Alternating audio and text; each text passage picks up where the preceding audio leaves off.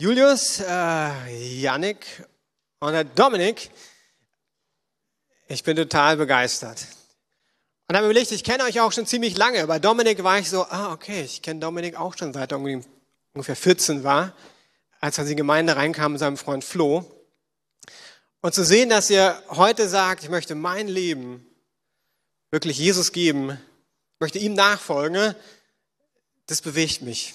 Das begeistert mich weil darum geht es im christlichen Glauben.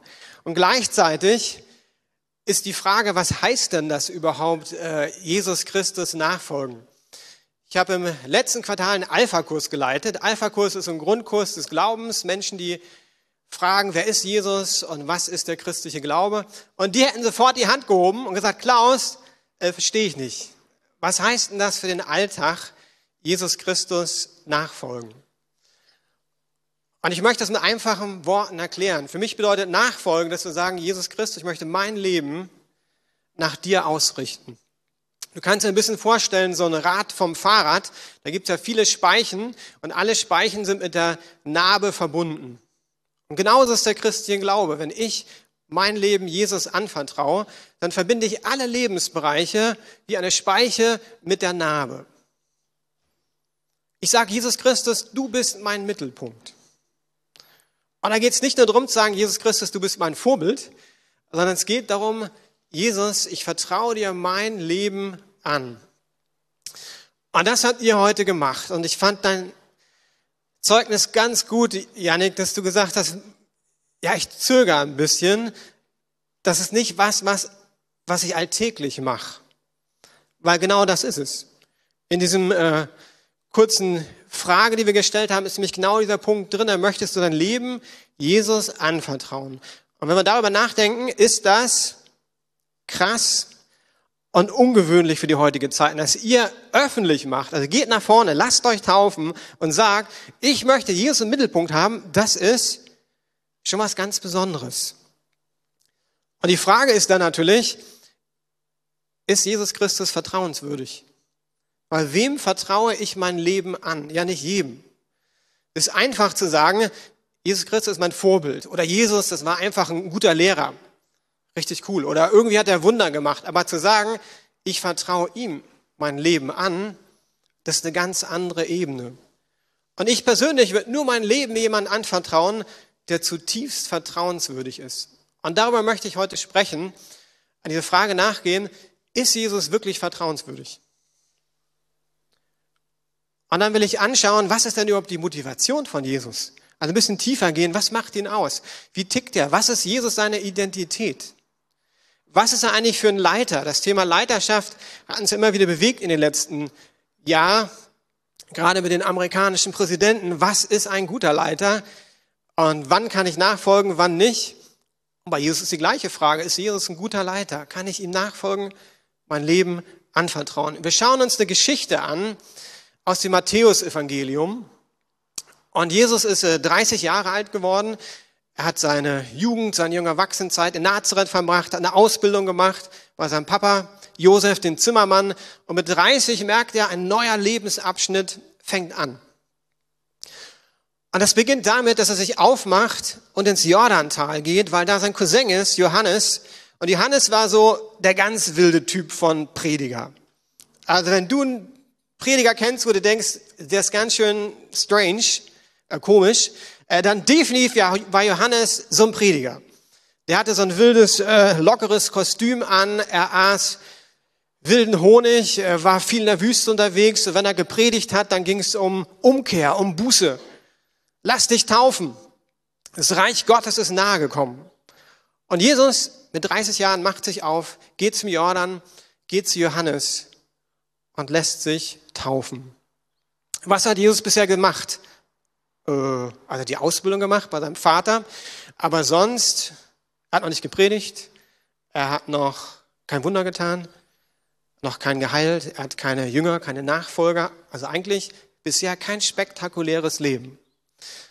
Und ich lese mal vor aus Matthäus 3, 13 bis 17, das ist erstmal die Taufe von Jesus, das passt ja zum heutigen Anlass und werde dann gleich anschließen die erste Herausforderung oder Versuchung, die Jesus hatte, wo der Teufel persönlich aufgetaucht ist und probiert hat, was sind da Fragen? Das schauen wir mal an. Wer mitlesen möchte, Matthäus 3, 13 bis 17 und dann 4, 1 bis 11. Auch Jesus kam aus Galiläa an den Jordan zu Johannes, um sich von ihm taufen zu lassen. Johannes wehrte sich entschieden dagegen. Ich hätte es nötig, mich von dir taufen zu lassen und du kommst zu mir? Aber Jesus gab ihm zur Antwort, lass es für diesmal lassen geschehen. Es ist richtig so. Denn wir sollen alles erfüllen, was Gottes Gerechtigkeit fordert. Da willigte Johannes ein. In dem Augenblick, als Jesus nach seiner Taufe aus dem Wasser stieg, öffnete sich über ihm der Himmel. Und er sah den Geist Gottes wie eine Taube auf sich herabkommen. Und aus dem Himmel sprach eine Stimme, dies ist mein geliebter Sohn, an ihm habe ich Freude. Super, oder? Aber es geht gleich weiter. Danach wurde Jesus vom Geist Gottes in die Wüste geführt, weil er dort vom Teufel versucht werden sollte. Nachdem er 40 Tage und Nächte gefastet hatte, war er sehr hungrig. Da trat der Versucher, also der Teufel, an ihn heran und sagte, wenn du Gottes Sohn bist, dann befiehl, dass diese Steine hier zum Brot werden. Aber Jesus gab ihm zur Antwort, es heißt in der Schrift, der Mensch lebt nicht nur vom Brot, sondern von jedem Wort, das aus Gottes Mund kommt. Daraufhin ging der Teufel mit ihm in die heilige Stadt, Jerusalem, stellt ihn auf einen Vorsprung des Tempeldachs und sagte, wenn du Gottes Sohn bist, dann stürz dich herunter. Denn es heißt in der Schrift, er wird dir seine Engel schicken, sie werden dich auf ihren Händen tragen, damit dein Fuß nicht an einen Stein stößt. Jesus entgegnete, in der Schrift heißt es aber auch, du sollst den Herrn, deinen Gott, nicht herausfordern. Schließlich ging der Teufel mit ihm auf einen sehr hohen Berg, zeigte ihm alle Reiche der Welt mit ihrer Herrlichkeit und sagte, das alles will ich dir geben, wenn du dich vor mir niederwirfst und mich anbetest. Darauf sagte Jesus zu ihm, weg mit dir, Satan, denn es heißt in der Schrift, den Herrn, dein Gott, sollst du anbeten, ihm allein sollst du dienen. Da ließ der Teufel von ihm ab, und Engel kamen zu ihm und dienten ihm. Ich möchte beten. Gott, ich danke dir für diesen Text. Wir finden einmal ein klares Ja von Jesus und dann drei ganz klare Nein. Und ich möchte uns, ja, möchte bitten, Gott, dass du uns diesen Text erklärst, dass du zu den Täuflingen besonders, sprichst und dass wir merken, wie gut du bist. Amen. Der Start ist die Taufe. Jesus lässt sich von Johannes taufen. Und dann kommt dieser eine Satz, dies ist mein geliebter Sohn, an ihm habe ich Freude. Und wie gesagt, kein Wunder, noch keine Predigt, ähm, keine Heilung, keine Nachfolger, ein relativ unspektakuläres Leben bisher. Und trotzdem sagt der Vater, dies ist mein geliebter Sohn, an ihm habe ich Freude. Und für mich ist das die Grundlage von Jesus seinen Dienst. Da wird irgendwie was versiegelt, das Wort kam hier, was vorher schon 30 Jahre gelebt wurde. Dass Jesus zuallererst weiß, ich bin kein Prediger. Ich bin nicht zuallererst ein Wunderheiler, ein Rabbi, ein Lehrer. Zuallererst, vor allem bin ich Sohn Gottes. Und das war die Identität, die Jesus ausgemacht hat. Jesus, der hat nicht geschaut, wo bekomme ich Anerkennung und äh, wie kann ich die meisten Follower kriegen, sondern für ihn gab es eine, eine Frage, die relevant war was denkt mein Vater über mich? Und der Teufel, wenn er eine Sache fürchtet, dann sind das Menschen, die ihre Identität ganz in Gott haben, in Jesus Christus haben. Und da spreche ich zu euch als Täuflinge, dass Gott euch zuallererst zuruft, ihr seid Söhne, in diesem Fall drei Männer, Söhne Gottes. Ihr seid nicht zuallererst irgendwie äh, Studenten bei Masters Commission oder Interns. Ihr seid nicht zuallererst Personen, die begabt sind. Alles, was Gott durch euch tun möchte, ist auf einer Grundlage gelegt. Und das ist, dass du ein Sohn Gottes bist. Und dass du geliebt bist. Und dass du dir keine Liebe verdienen musst. Und das wurde da versiegelt. Zutiefst. Und der Teufel, weil er weiß, was das für eine Dynamik hat, probiert sofort da anzugreifen. Und kennt ihr eine Brechstange? Aber mein Empfinden war so, was der Teufel probiert ist, er probiert die Brechstange anzusetzen. Er probiert diese Beziehung auseinander zu dividieren, weil er weiß, wenn er das hinkriegt, wenn er Sohn und Vater trennen kann, dann hat er gewonnen. Und da ist relativ wenig Platz, also probiert er so rumzuhebeln. Ich weiß nicht, ob ihr schon mal so ein Brecheisen genutzt habt. Und wenn man was hat, wo man kaum ansetzen kann, ist das schwierig. Und ich glaube, genau das macht der Teufel. Er probiert so ein bisschen rumzuhebeln und schaut, kriege ich den Ansatz, um so richtig einmal loszulegen. Und das Wort, was hier für Teufel benutzt wird, ist Diabolos. Das heißt, der Durcheinanderbringer. Also ihr werdet sehen, dass es manchmal ganz schön strange, wie irgendwie der Teufel hier Jesus versucht, aber er bringt Wahrheit mit Lügen zusammen. Er bringt Dinge durcheinander und probiert Jesus damit zu versuchen. Starten wir gleich. Erste Versuchung. Da trat der Versucher an ihn heran und sagte, wenn du Gottes Sohn bist, dann befiehl, dass diese Steine Brot werden. Interessant, wenn du Gottes Sohn bist. Also er geht eigentlich davon aus, diesen Punkt, den muss er gar nicht erst angreifen. Also die Sohnschaft Gottes, die ist erstmal klar. Er sagt mehr, wenn du Gottes Sohn bist, ey, dann hast du doch Macht. Und du hast 40 Tage gefastet und gebetet. Freunde, ich habe eine Woche gefastet und gebetet und ich war hungrig. Jetzt stelle ich mir vor, 40 Tage. Also wahrscheinlich bist du richtig hungrig. Und was sagt Jesus hier eigentlich? Was sagt der Teufel hier eigentlich aus? Er sagt, hey, schau dir mal deinen Vater an der lässt dich 40 Tage fasten. Du bist richtig hungrig. Und was gibt er dir? Hey, du hast einen hungrigen Magen. Ist das ein guter Vater? Er hinterfragt die Güte Gottes. Er setzt den Hebel an und sagt, da will ich reinkommen. Ist Gott wirklich gut? Ist ein guter Vater? Schau mal, 40 Tage fasten lassen. Ist das gut? Nee, das ist nicht gut. Und du hast die Macht, aus diesen Steinen Brot zu machen. Und vielleicht war es auch ein Menü, weiß ich nicht, dass der Teufel gesagt hat, okay, vier Gänge Menü, das kannst du, du hast Macht. Einfach so machen. Und eigentlich geht es hier um Machtmissbrauch. Seine Macht einzusetzen für seine eigenen Bedürfnisse. Das will der Teufel hinkriegen. Was ist das Bedürfnis? Hunger. Und sagt, hey, du hast die Macht, nutze sie. Das ist doch, was viele heutzutage sagen. Nutz den Einfluss, den du hast. Für dich persönlich. Nutz die Macht, die du hast. Und wie antwortet Jesus hier? Es heißt in der Schrift, der Mensch lebt nicht nur vom Brot, sondern von jedem Wort, das aus Gottes Mund kommt. Eine klare Absage, ein klares Nein. Sie sagt, hey, ein Augenblick. Äh, der Teufel will mir sagen, die Antwort ist Brot. Die Antwort ist nicht Brot. Die Antwort ist Gott, der für mich sorgt wie er für mich sorgt, das mag unterschiedlich sein, aber er vertraut Gottes Versorgung. Das heißt, der Teufel kann nicht die Identität von dem Vater und dem Sohn knacken. Psalm 81, Vers 11 steht, nach mir sollst du verlangen und ich werde dich sättigen, ja, ich schenke dir Segen im Überfluss. Also du kannst Jesus vertrauen, jetzt spreche ich zu euch wieder, weil er seine Macht nicht für seine eigenen Bedürfnisse nutzen wird. Wenn ich mich angucke, wenn ich total ehrlich bin, bei mir ist es nicht so klar. Macht heißt ja auch Einfluss. Nutze ich manchmal meine Macht, meinen Einfluss, meine persönlichen Bedürfnisse? Ja. Ich merke, je älter ich werde, dass das nicht so ganz klar ist bei mir. Aber Jesus war das klar. Wenn der dich Janik leitet oder dich, Dominik, dann geht es Jesus nie darum, dass er seine Macht missbraucht, um irgendwie was für sich zu tun. Er hat nur eine Idee. Er will den Vater verherrlichen. Und er weiß, der Vater wird sich um ihn kümmern. Das möchte ich euch auch zurufen. Der Vater wird sich um euch kümmern. Warum? Weil ihr Kinder Gottes seid. Erste Versuchung. Zweite Versuchung.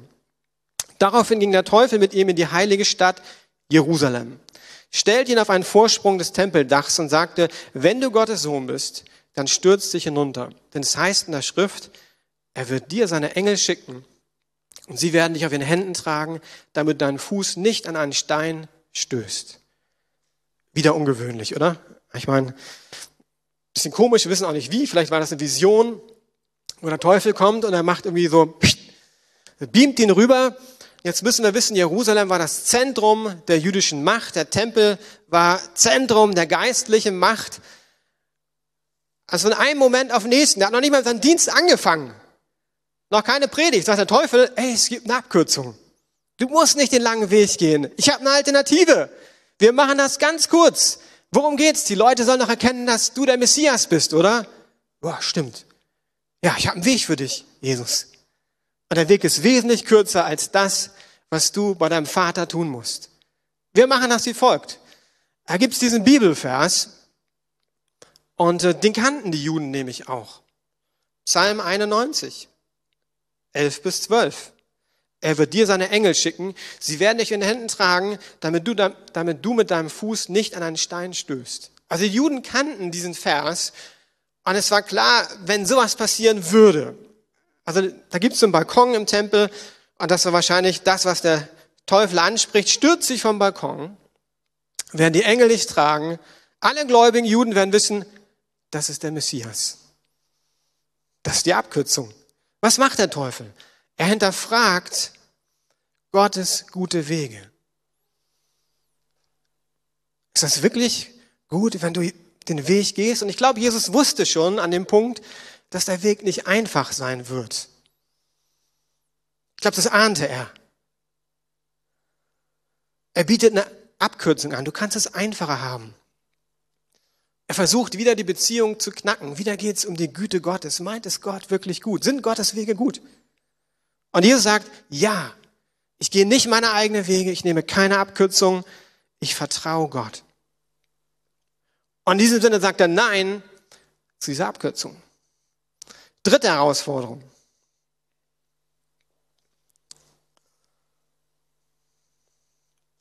Schließlich ging der Teufel mit ihm auf einen sehr hohen Berg, zeigte ihm alle Reiche der Welt mit ihrer Herrlichkeit und sagte, das alles will ich dir geben, wenn du dich vor mir niederwirfst und mich anbetest. Wieder ein anderes Szenario.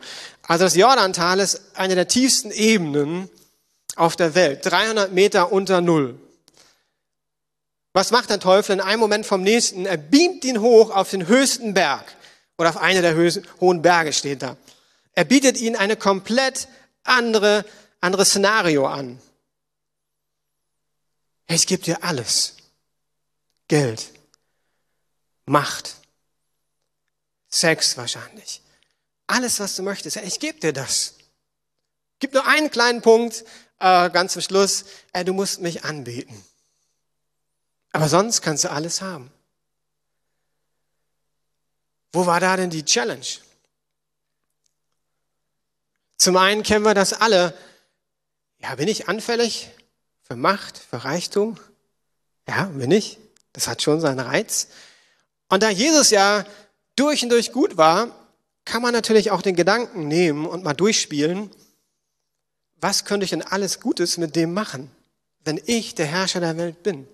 Also was hat Jesus denn gemacht? Jesus war nur in Israel. Der hat ja nicht wirklich viel gemacht. Zwölf Jünger, vielleicht 70 drumherum. Ich meine, was ist denn das? Stellt euch vor, größer als das römische Reich. Also er wäre der Herrscher gewesen. Der hätte eine Rechtsprechung machen können, die gerecht ist. Also auch Möglichkeiten, oder?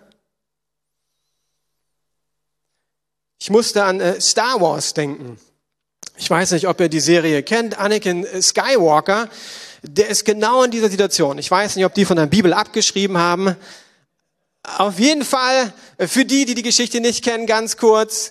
Ähm, das ist ein junger Jedi-Ritter, der ausgebildet wird und er steht in dieser Spannung auch. Soll er der guten Macht folgen oder soll er der bösen Macht folgen? Und weil jemand in seiner Nähe todkrank wird und er Heilung sucht, hat er so den Gedanken, wenn ich diese Macht suche. Und das ist die Verführung, dass die dunkle Macht anbietet, hey, wenn du dich mir hingibst, dann wird die Person gesund. Und er spielt das durch. Und er spielt das in dem Sinne durch, wenn ich dann den Bösen schlage, kann ich ein Reich aufbauen, was durch und durch gut ist. Und im Gegensatz zu Jesus hier im Film macht er das dann auch. Er geht einen Deal ein mit der dunklen Macht und das geht dramatisch schief. Weil die dunkle Macht übernimmt natürlich die Kontrolle. Und was macht Jesus? Er sagt, weg mit dir, Satan, denn es heißt in der Schrift, den Herrn, dein Gott, sollst du anbeten, ihm allein sollst du dienen. Also Macht, Anerkennung, die Ehre von Menschen, die können ihn nicht greifen. Warum? Sein Ziel ist, den himmlischen Vater zu ehren. Und ich will euch äh, als Täuflinge zurufen, mit eurem Leben gebt Gott die Ehre.